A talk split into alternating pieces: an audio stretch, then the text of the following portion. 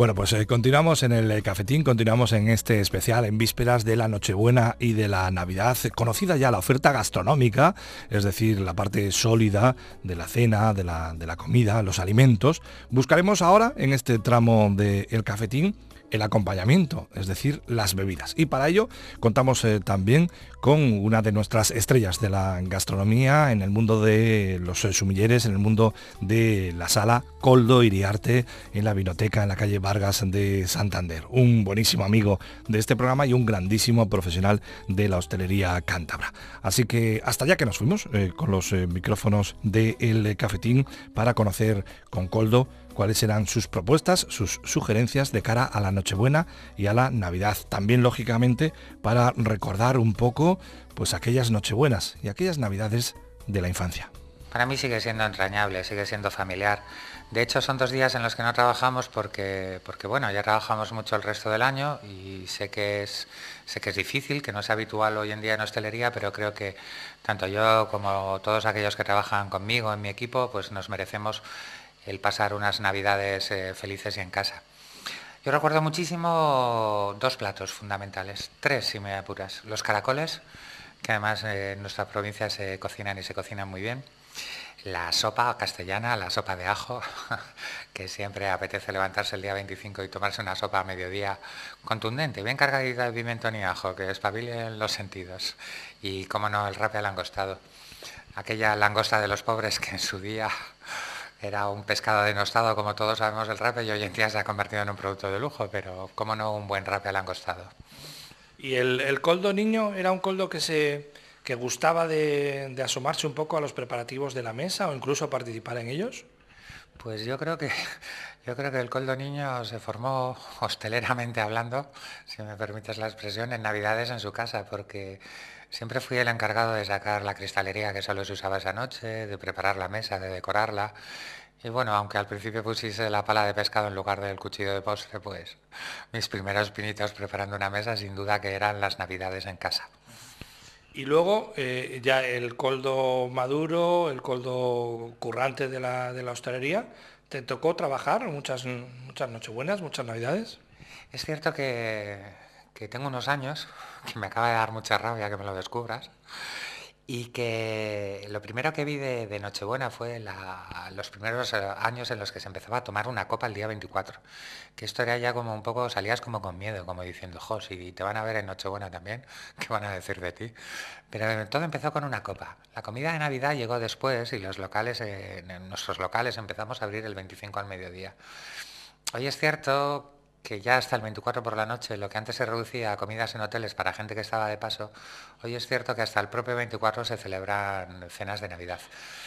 No lo comparto, no comparto el llegar a estos extremos y como te decía antes, yo he conseguido cerrar, con un esfuerzo por nuestra parte, pero hemos conseguido cerrar esos días para celebrarlos en familia. ¿De la copa hemos pasado a la celebración continua? Bueno, hay que, cada uno tiene que buscar la forma de que su negocio vaya bien de una manera o de otra. Bueno, nosotros vamos a pensar que nuestros oyentes están en casa, por lo tanto, eh, que están preparando ahora mismo lo que va a ser una, cena de, Nochebuena y al día siguiente una, comida de Navidad, que lo gastronómico hay veces que son como de retales, ¿no? Pero bueno, nosotros vamos a, confiar en, esta situación y entonces me gustaría plantear, eh, en principio, ¿Con qué vinos, de modo genérico, podemos acompañar una, cena de, Nochebuena? Eh, si eres eh, partidario de plantear, por ejemplo, un, aperitivo de, entrada, ¿cómo lo, ¿cómo lo haríamos, Coldo? Bueno, yo os voy a decir lo que creo que voy a plantear este año en mi caso. A nivel personal, me voy a centrar mucho en nuestros vinos porque todos sufrimos un poco esa dicotomía en Navidades de con quién estoy en Nochebuena, con quién estoy en Nochevieja, si me toca mi familia o la familia contraria. Y en este caso a mí me va a tocar en Navidad hacer la familia cercana y voy a volverme un poquito regionalista, si cabe. Creo que el panorama del mundo vitivinícola en nuestra provincia ha tenido en los últimos seis años un, un, claro florecimiento de hecho, creo que ahora estamos a muy buen nivel, con casi ya 21 proyectos vitivinícolas en marcha. y recibo a gente de fuera, gente que ha estado, bueno, pues que está trabajando en otras provincias o que y quiero descubrirles cómo lo estamos haciendo y lo bien que lo estamos haciendo. Me voy a centrar en un blanco de aperitivo suave. Hay mucho proyecto que descubrir. Estamos hablando de Casona Micaela, estamos hablando de un Viña Lancina, estamos hablando de Beetría de Cieza, cualquiera de los productos de los vinos blancos que ahora hay con el sello de la DEO Cantabria, Vinos de Cantabria, creo que sería muy interesante para proponer un aperitivo en casa. Yo siempre propongo en casa, además, desde el primer momento, para aquel que quiera, que empiece de principio a fin con un buen espumoso. En este caso, este año voy a plantear espumosos de otras denominaciones dentro de la DEO Cava, pero de otras denominaciones no tan conocidas como puedan ser los cavas de Aragón o los cavas de Valencia, que en los últimos años creo que se han puesto a un nivel realmente bueno y que están a la altura de, los mejores productos que se hacen dentro de esta denominación de origen. Y yo me voy a centrar en un cava que me ha gustado mucho, que es un Blanc de Noir, porque voy a ser garnachero estas navidades. Voy a hacer un cava voy a poner, voy a proponer en mi casa un cava blanc de noir elaborado con garnacha tinta por las bodegas particular, y, a continuación haré un tinto también basado en garnacha, que además os animo a que compréis una de esas garnachas tintas que se están elaborando en España, garnachas de altura que yo llamo, no solo porque geográficamente se están elaborando en viñedos con mucha altura, que le vienen muy bien dadas las características eh, fisiológicas que tiene esta uva, como para el cava, como para cualquier, incluso garnachas, tintas, dulces que se están elaborando, que yo creo que son muy sorprendentes. Y luego además tienen un, tienen un concepto, los bodegueros que están elaborando esta uva, de vinos disfrutables, de mantener el tono frutal de la garnacha, moderar su alcohol y hacer que pueda acompañar todo tipo de platos. Y como lo que vamos a tener es muy variado en la mesa, no solo nos vamos a basar en el marisco, que este año tiene unos precios un poquito elevados, sino que va a haber algo de guiso y, como no, en muchas casas esos aperitivos, canapés, ensaladilla rusa, pues yo creo que esta garnacha, para que quiera empezar de principio a fin con un tinto, creo que va a acompañar muy bien. Se me ocurre un Baltasar Graciano, un Tres Picos, alguna garnacha de, la zona de Valencia. Ah, si tenéis ocasión de buscar algo de Valencia en garnacha, que hay poca, pero muy bien elaborada, y sobre todo la que está haciendo ahora mismo Bodegas Mustiguillo, ánimo, un vinazo. Y esto va a hacer que tengamos una comida muy ligera, muy, eh, nos va a acompañar muy bien todo tipo de platos, y si empezamos de principio a fin con vino tinto, creo que se va a disfrutar con cualquiera de los platos. Y si acabamos con una carne, por supuesto, está a la altura, cómo no. Esa es mi propuesta para este año. Y los cavas, nos faltarían los cavas. La deo cava, perdóname. Creo que me voy a Valencia este año, no por ninguna cuestión, pero creo que me voy a Valencia, porque hay dos proyectos que me han enamorado. Dominio de la Vega y Cavas Privat.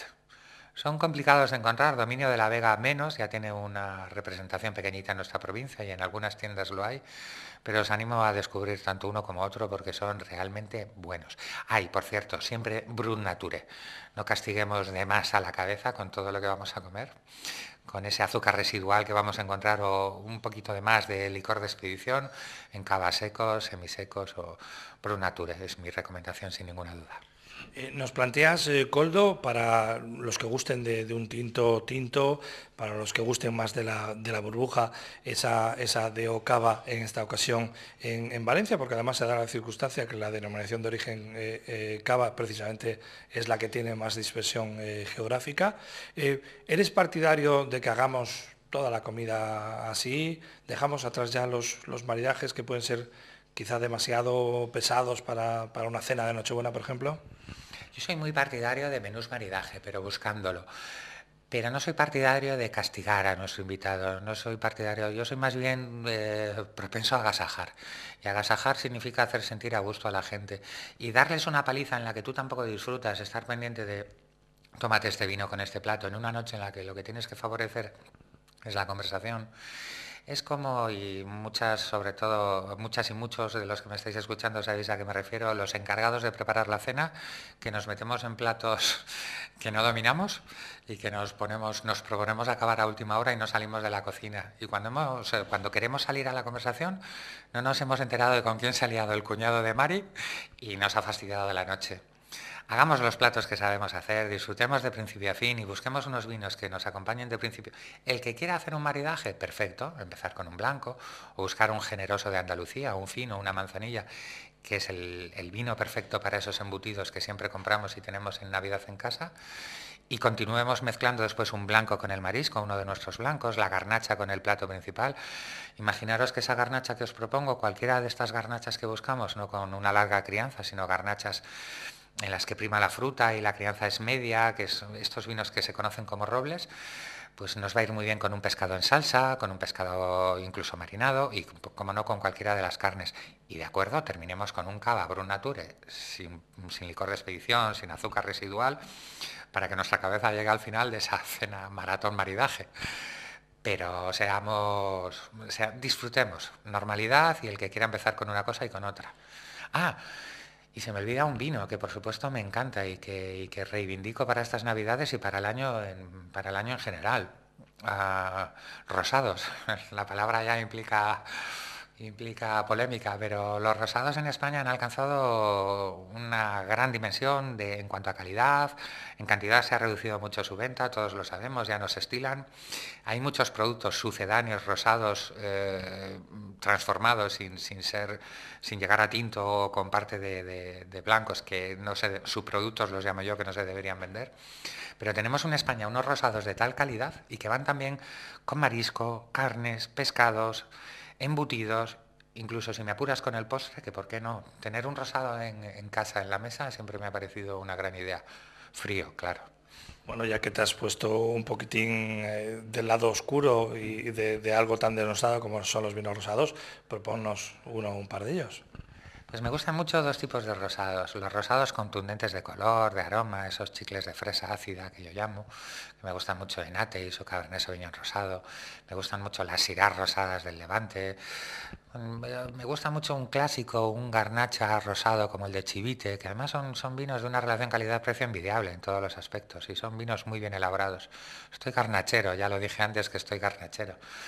Y luego hay otra corriente de satos, los satos rosados, los, perdón, hay otra corriente de rosados, los rosados satos, los rosados franceses, secos de color piel de cebolla, siendo vinos jóvenes, con poco grado y, muy capaces de acompañar todo tipo de preparaciones, de los cuales yo destacaría uno este año que es Roselito. Roselito está elaborado con tinta fino y albillo en la ribera del Duero por un gran enólogo, antiguo enólogo de dominio de Atauta, que yo creo que si tenéis oportunidad de comprar Roselito o algún rosado tipo Sato, fijaros en el color piel de cebolla siendo un vino de año, creo que lo vais a disfrutar mucho y que vuestro, vuestra cabeza, vuestro cuerpo al final de una noche dura lo agradecerá. Camina hacia el final la, la noche de Nochebuena y aparece la típica bandeja de turrones y polvorones. ¿Con qué continuamos? Ya, qué buena pregunta. Es que el turrón, el polvorón y demás, está claro que el Pedro Jiménez es su vino. Todo dentro del mundo de los dulces. Ahora es un, es un final potente. Yo os animo, eso sí, que siempre lo hemos hablado mucho en tu programa y hemos hablado mucho en todo lo que hemos hecho sobre el mundo de los vinos, a maridar en, contraposición al, producto. Yo os animo, os animo a terminar, es un, es un final de fiesta fuerte, pero os animo a terminar esos dulces navideños con un licor de brandy con un brandy mismamente, pero ya estamos hablando de productos secos, con un oloroso o un amontillado. Y si no, lo mejor de los dos mundos, del oloroso y del amontillado, el palo cortado. Ya estamos hablando de vinos generosos de graduación, con un toque alcohólico más marcado, pero que contrarrestan ese dulzor marcado del turrón. Yo soy amante del turrón duro, aunque me sientes ya ese dulzor que está ahí tan presente con uno de estos buenos vinos generosos o con un buen brandy, un buen licor de brandy de 40 grados, os va a sorprender sí o sí. Si queréis que vaya en la misma línea, nuestro vino para los dulces navideños, sin ninguna duda, es el Pedro Jiménez.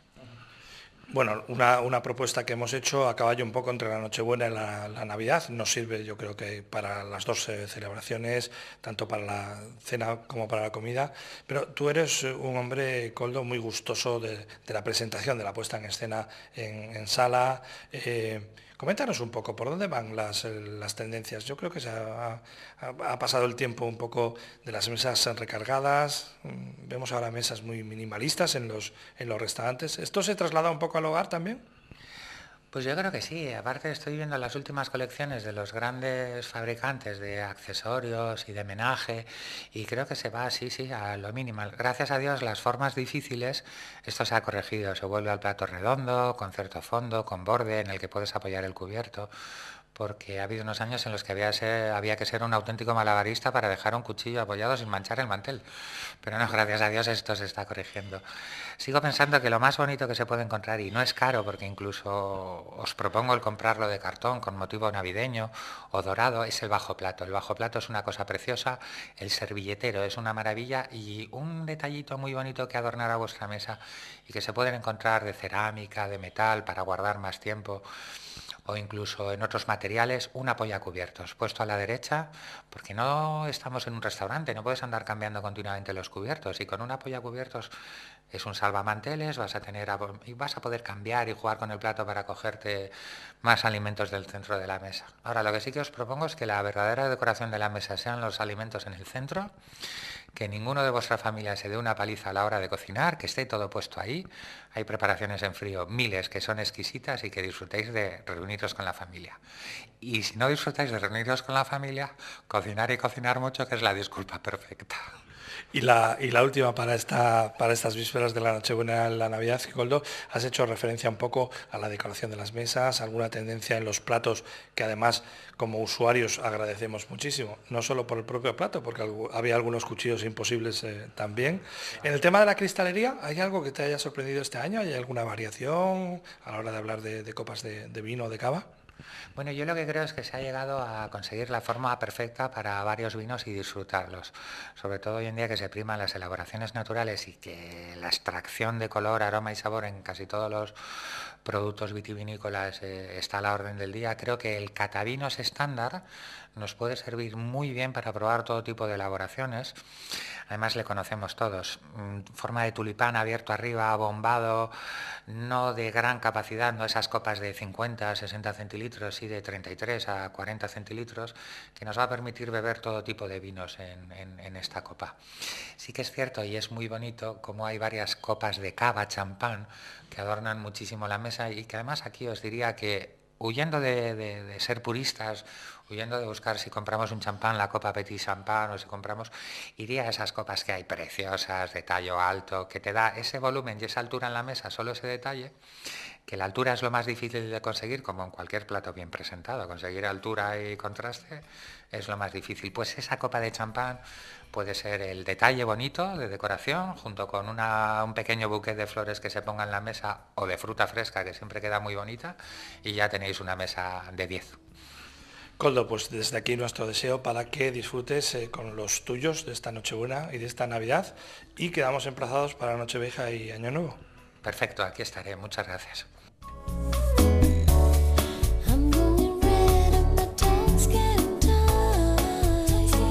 Bueno, pues eh, hasta aquí ha llegado este especial del cafetín en vísperas de la Nochebuena y de la Navidad. Esperemos que lo hayáis eh, disfrutado. Esperemos también que disfrutéis de este largo fin de semana festivo, que lo disfrutéis en familia, con los amigos. Los excesos no son buenos nunca, no son buenos eh, compañeros y os deseamos lo mejor. Y nos emplazamos a la próxima entrega, que será ya en vísperas de la Nochevieja y del Año Nuevo. Hasta entonces.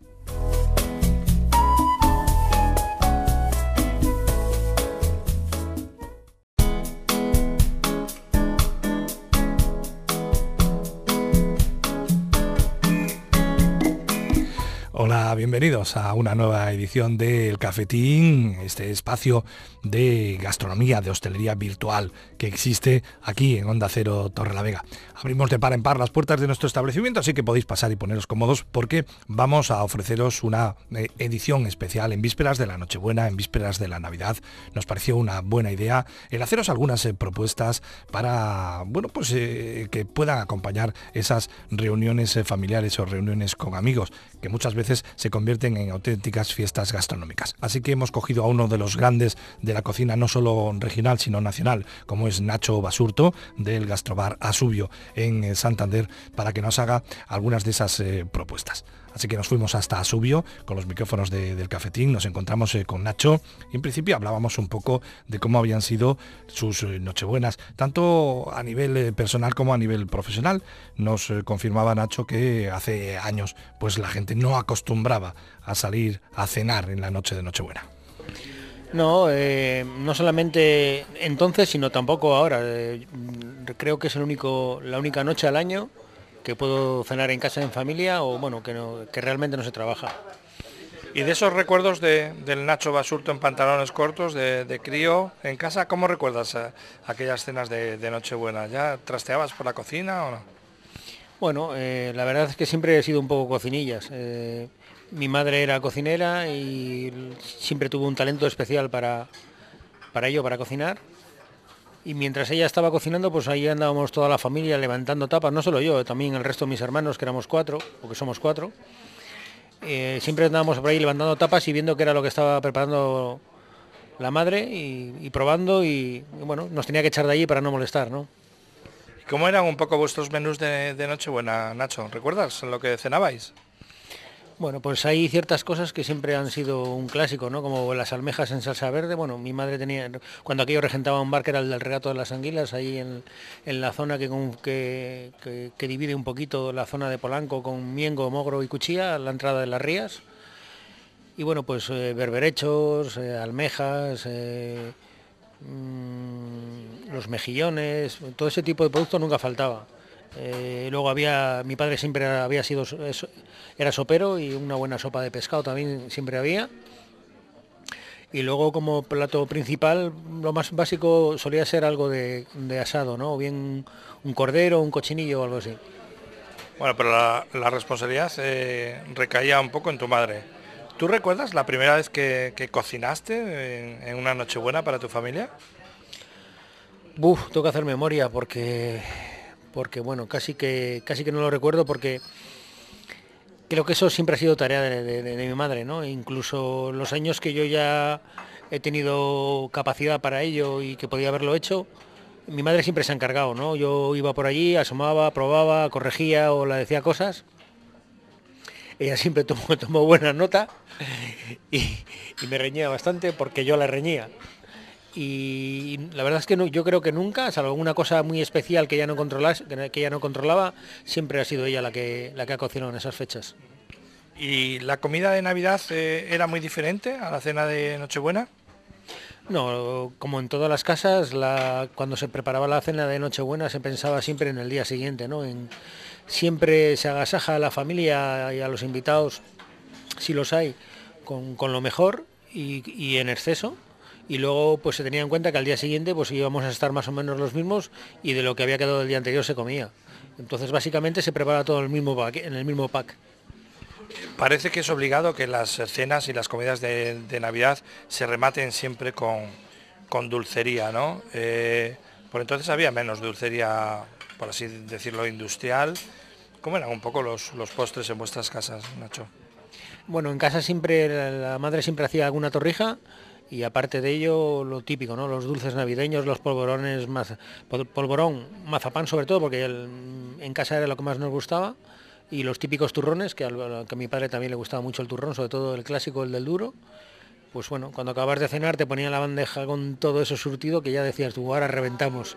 Y que luego con, con cava, sidra o, o, lo que había para, beber mientras se, jugaba la quina, al final le atacábamos a, la bandeja del dulce y al final le, dábamos un buen, un buen empujón. Buenos recuerdos de esas eh, cenas de, Nochebuena y de esas comidas de, Navidad en, familia. Eh, luego, posteriormente, Nacho Basurto sería cocinero profesional y me imagino que sobre todo las eh, comidas de Navidad ya sí te tocó dar, ¿no? Sí, eh, además es, eh, bueno, la comida de Navidad es una comida especial por muchos motivos. Eh, en un principio porque son días de complicados de trabajar. Son complicados porque normalmente la gente que acude acude en, masa, en la mayoría de los, establecimientos que he trabajado siempre se ha trabajado muy bien ese día. Los horarios son horarios muy, muy muy complicados porque todo el mundo viene a comer tarde, todo el mundo viene a la misma hora, todo el mundo viene entre 3 y 3 y media. Y al final que se te sienten a cenar, bueno, no voy a decir el número porque bueno, el número de personas depende del espacio y de lo que estés preparado, pero bueno, siempre si tienes capacidad para dar de comer a 100 y los 100 te vienen a las 3, pues lógicamente nadie, nadie tiene una capacidad para hacer eso con, con una solvencia real del 100% y al final tenías que cambiarlo como podías. Y luego eh, eran también días complicados porque lógicamente tú estabas ahí trabajando y, tu familia estaba en casa disfrutando, ¿no?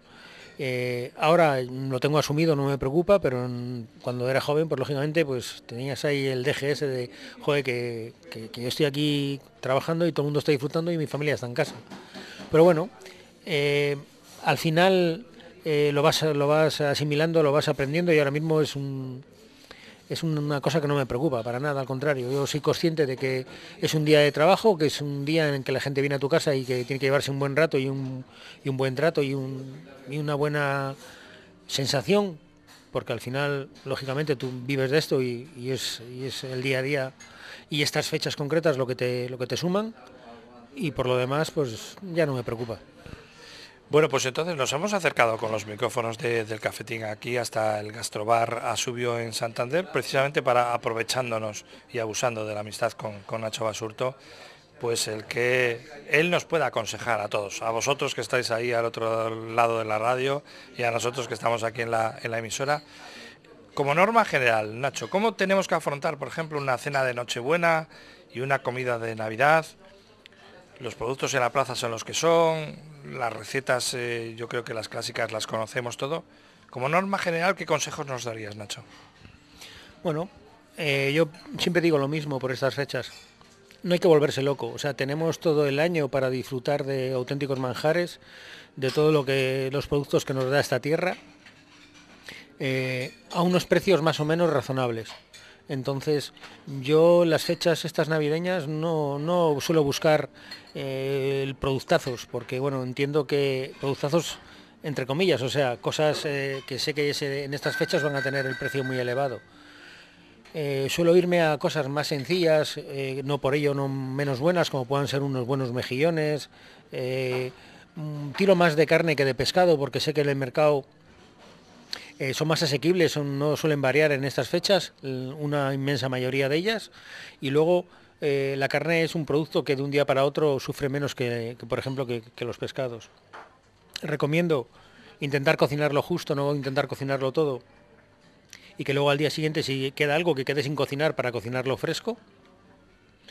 Y bueno, pues que siempre haya pues un poquito, pues eso, la típica sopa de pescado que, que da igual comerla un día que otro, que a lo mejor el resto del año no, es, no somos fan de ella, pero que esos días, después de todos los eh, excesos que hemos hecho comiendo y bebiendo, pues a lo mejor nos entonan un poquito el estómago y nos van poniendo un poquito el principio, el buen principio de la, de la cena, de, por ejemplo, del día de Nochebuena. Bueno, nos hablas de que no tenemos por qué ir a buscar una lubina de, 4 kilos, que igual tampoco la, encontrábamos, ni esos langostinos eh, calibre eh, impresionante, pero plantearnos algunas posibilidades. ¿Qué, abanico, según tú, tendríamos, por ejemplo, para, para una cena de Nochebuena y quizá igual eh, pensar en aprovechar algo de producto para la comida de Navidad?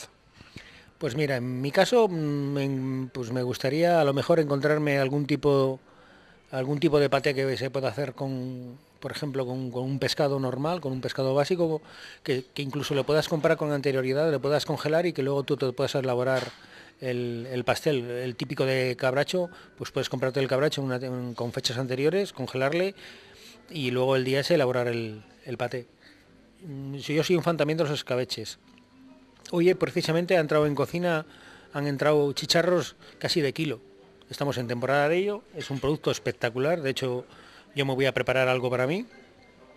Y hacerlo al horno o hacer un escabeche de ello es muy sencillo. Un escabeche al final es un fondo de cebolla, ajo, laurel, eh, guindilla, vinagre y aceite y un poquito de sal. Hacemos un, fondo con ello, e introducimos el, pescado en ello y le damos un ligero hervor lo dejamos que lo que en ello un par de días, luego retiramos pieles y espinas, eh, pasamos la salsa, lo dejamos que lo chupe durante 6 o 8 horas y con eso ya tenemos un, pues un escabeche, de, en este caso de chicharro o de cualquier otro pescado que podamos encontrar en la plaza. Pero vuelvo a repetir que no tienen por qué ser cosas espectaculares, cosas mm, mal llamadas, como digo yo, de segunda categoría, como puede ser un chicharro, pero que puede estar en una mesa a una buena altura. Luego también otra cosa que, a mí me encanta y que no suelo disfrutar de ello todo el año es, el pollo de corral. Eh, es otro producto, bueno, mm, vamos a llamarle picasuelos para no perder las maneras. Es otro producto que mm, me parece muy interesante, que no varía el precio en estas fechas y que no sé si guisado en pepitoria o puesto al horno, es espectacular. no tenemos por qué irnos a un gran lechazo o a un cochinillo, que tampoco sería una mala opción, pero bueno, con un buen pollo, eh, unos mejillones a la marinera y lo que hemos comentado antes, un escabeche de chicharro, no sé si unas rabas de un calamar fresco que, que también admite congelación y que lo hemos podido tener con anterioridad, pues podemos empezar a, tener un, menú de, de Nochebuena. En definitiva, también lo que deberíamos de, buscar un poco en estas fechas que son tan familiares como es la Nochebuena y la, Navidad, es por un lado la coparticipación de toda la familia, liberar a, las personas que cocinan durante todo el año y buscar también esas opciones, antes hacías en referencia, ¿no? unos buenos fiambres, unos buenos quesos al centro de la mesa, ¿no? Sí, yo el tema del queso a mí es un mundo que me apasiona eh, es un producto que yo no le llamaría socorrido, sino que es un producto eh, de una altísima calidad que, que, cumple perfectamente en, una mesa. Eh, además tiene muchas posibilidades tanto de entrada como, como a final del menú. Y luego, bueno, pues estamos en una tierra que, ¿qué te voy a contar? Cantabria siempre ha sido la leche y el queso está hecho con leche, ¿no? Aquí siempre hemos tenido buenos quesos y en los últimos años creo que que los quesos que hay en esta región son excepcionales, ¿no? Y me parece un, plan, un buen plan para esa, para esa cena. Bueno, pues a nosotros nos parecen magníficos estos consejos que nos ha dado Nacho Basurto para mejor eh, mm, disfrutar de, a nivel gastronómico tanto de la Nochebuena como de la Navidad. Así que por nuestra parte, Nacho, solo desearte a ti y a los tuyos que estas dos eh, fechas las disfrutéis eh, en familia que no cocines, que, te liberen y que nos vemos, nos, nos encontramos en una próxima ocasión. Bueno, pues nada, por mi parte desear una feliz Navidad a todo, a todo el mundo, oyentes y no oyentes de Onda Cero, amigos y que nada, pues que, no voy a cocinar porque no me dejan. Cuando asomo por la cocina mi madre me echa para, para que no corrija.